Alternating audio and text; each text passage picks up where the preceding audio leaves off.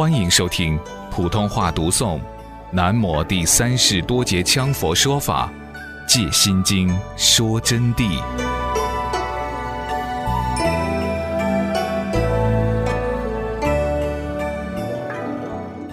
那么加行法今天立了以后，就要告诉大家，无论今天在座的任何同学，我先得告诉你们，无论为上师的和当弟子的。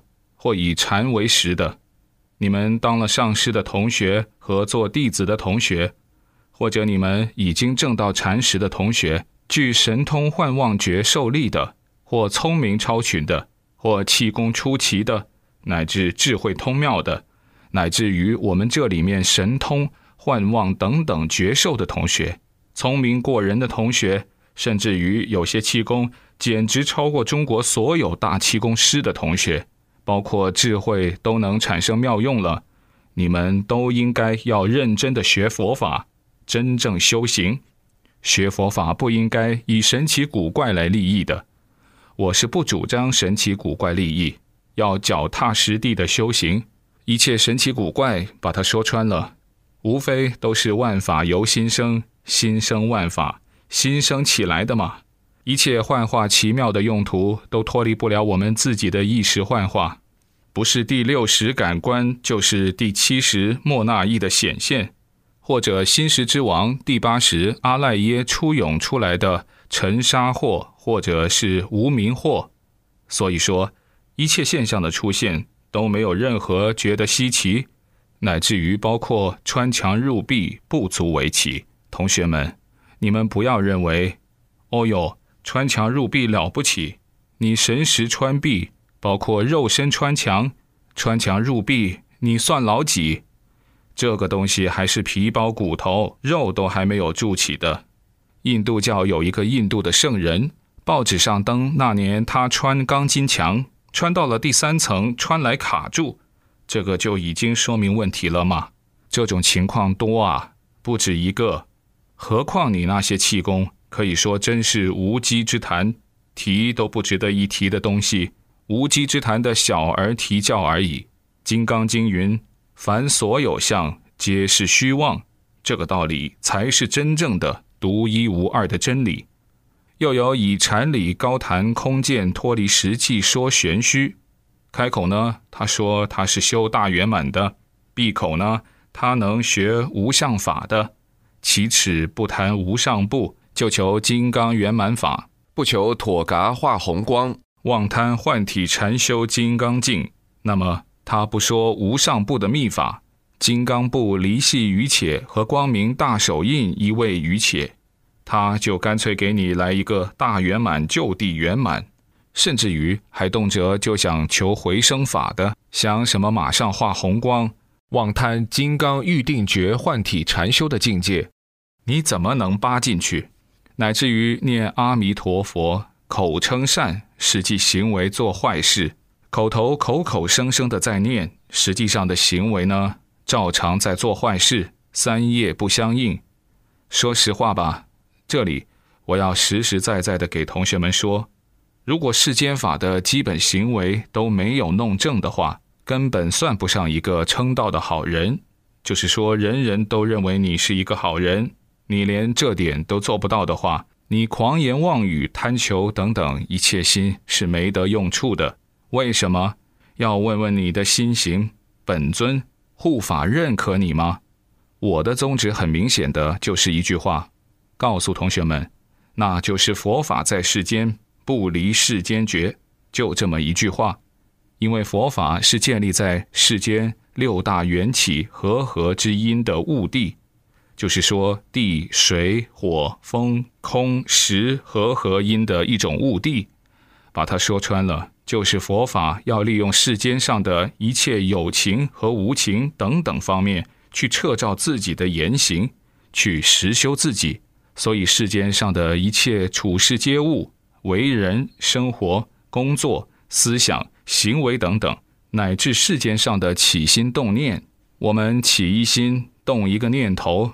所有相对的事物及意识，都是和我们紧密的意识分不开的。那么，这个意识是善是恶，它就要种是善是恶的因。都是对自己的行为的洗刷、因果的印证。就是说，世间上做一切事情就是修行，不是在屋里头关着门盘脚打坐叫修行。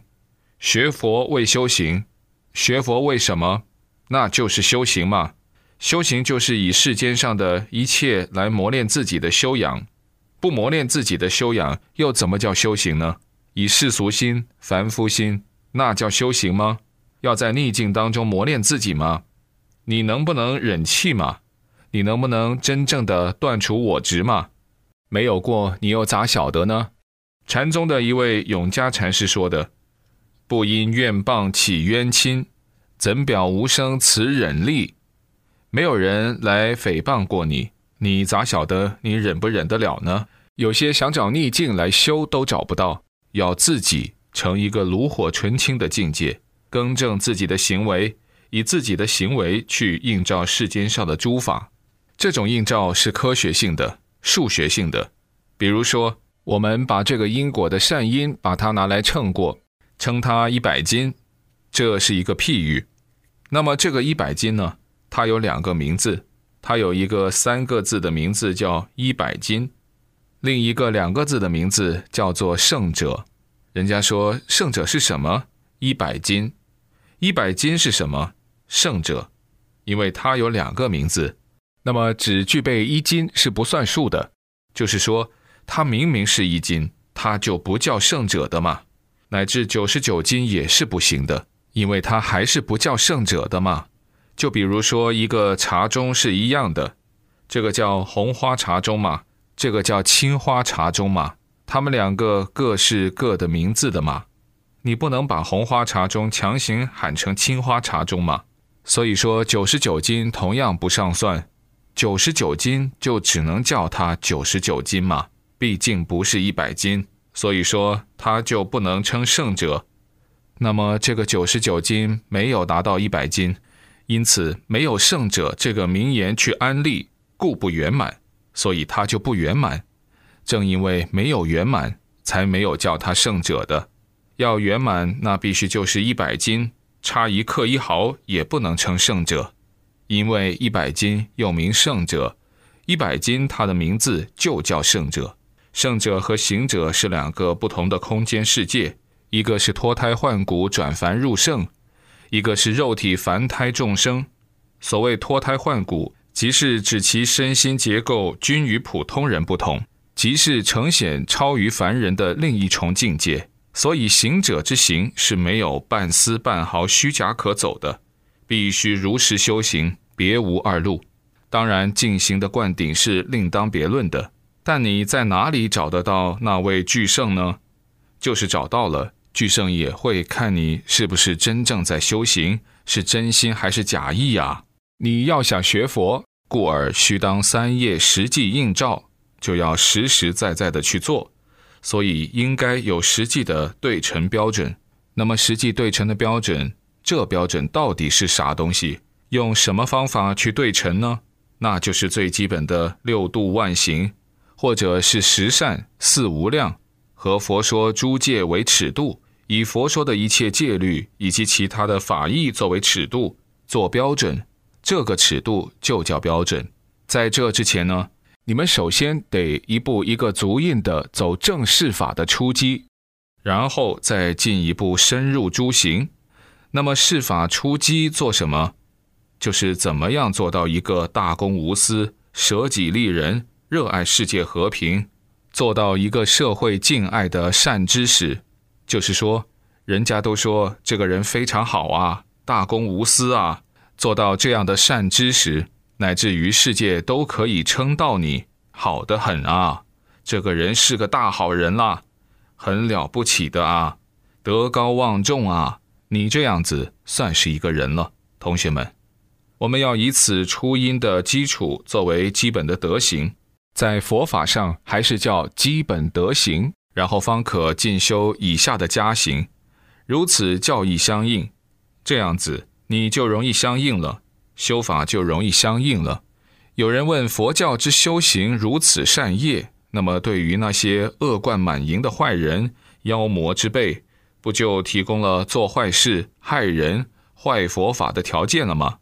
有人就反问起来了，就问：佛教哦哟，修行这么样善业，不但不杀生，而且还要恶念都不准动一下子，那不是给那些恶贯满盈的社会坏蛋啊，扰乱社会的魔啊、妖啊、歹徒啊，给他们提供做坏事的条件了吗？把这个机会就给他们让出来了吗？说句内心话，这也和他们的因果有密切的关系。那么他们当明白了道理以后，坏人也会改过来的。对那些太坏的人，这里我必须要告诉大家，给同学们说清楚：佛教固然是大慈大悲、普度众生为本、舍己利人，但又具大雄无畏之志。对于那些破坏众生的利益、毒害大众生命，以及邪说、玷污正法、封建迷信的、制造社会混乱的坏蛋、恶魔，是丝毫不松手去抗击的，是没有半分毫畏惧的，因为佛法本身就不为自己，又何尝畏惧你这个邪恶坏蛋呢？所以菩萨啊，宁舍生命都要保护众义。那么人们的安宁为之重义，你个别的坏人做的坏事，当然就不可能原谅你了。